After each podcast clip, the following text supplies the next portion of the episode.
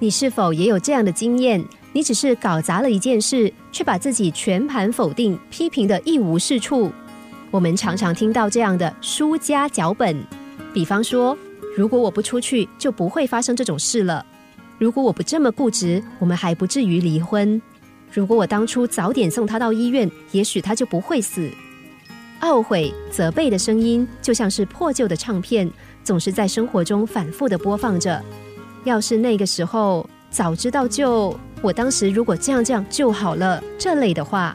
而这类的输家老是活在过去，死抱着过去的错误不放，而不正视眼前的现实。小芬放弃出国念书的机会，全职扮演家庭主妇，照顾孩子，并帮忙先生完成博士学业。现在孩子都上中学了，先生却提出离婚的要求，因为他有了新的对象。小芬感到非常沮丧。她回忆起二十年前，为了丈夫放弃留学和工作，结果却换来一场空。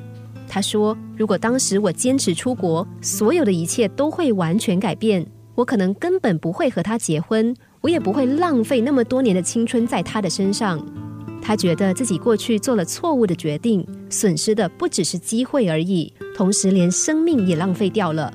他不去处理眼前的危机，从中求成长，追寻新生活，反而活在悔恨当中。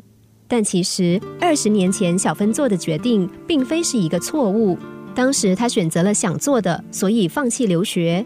但是现在再假设，如果他当时做了别的选择，可能一切就会很好吗？那也未必，因为也可能有其他的问题产生。记住这句话。并不是每件遇到的事都可以改变的，但是没有任何事能够在遭遇之前就改变，所以我们应该集中于现在能够做什么，而不是当时能做什么。这样，我们从失败中学到的东西，甚至比成功中学到的还要多。过去已经无法改变，我们只能够活在现在，因此应该斩除如果的想法。集中心力于为现在而活的事实状况，并自我追问：说我能够从那个人或那件事当中学到什么，或者其中是不是潜藏着什么转机？那么你将会得到成长。事情如何发生并不重要，重要的是我们如何处理，而且到最后学到了些什么。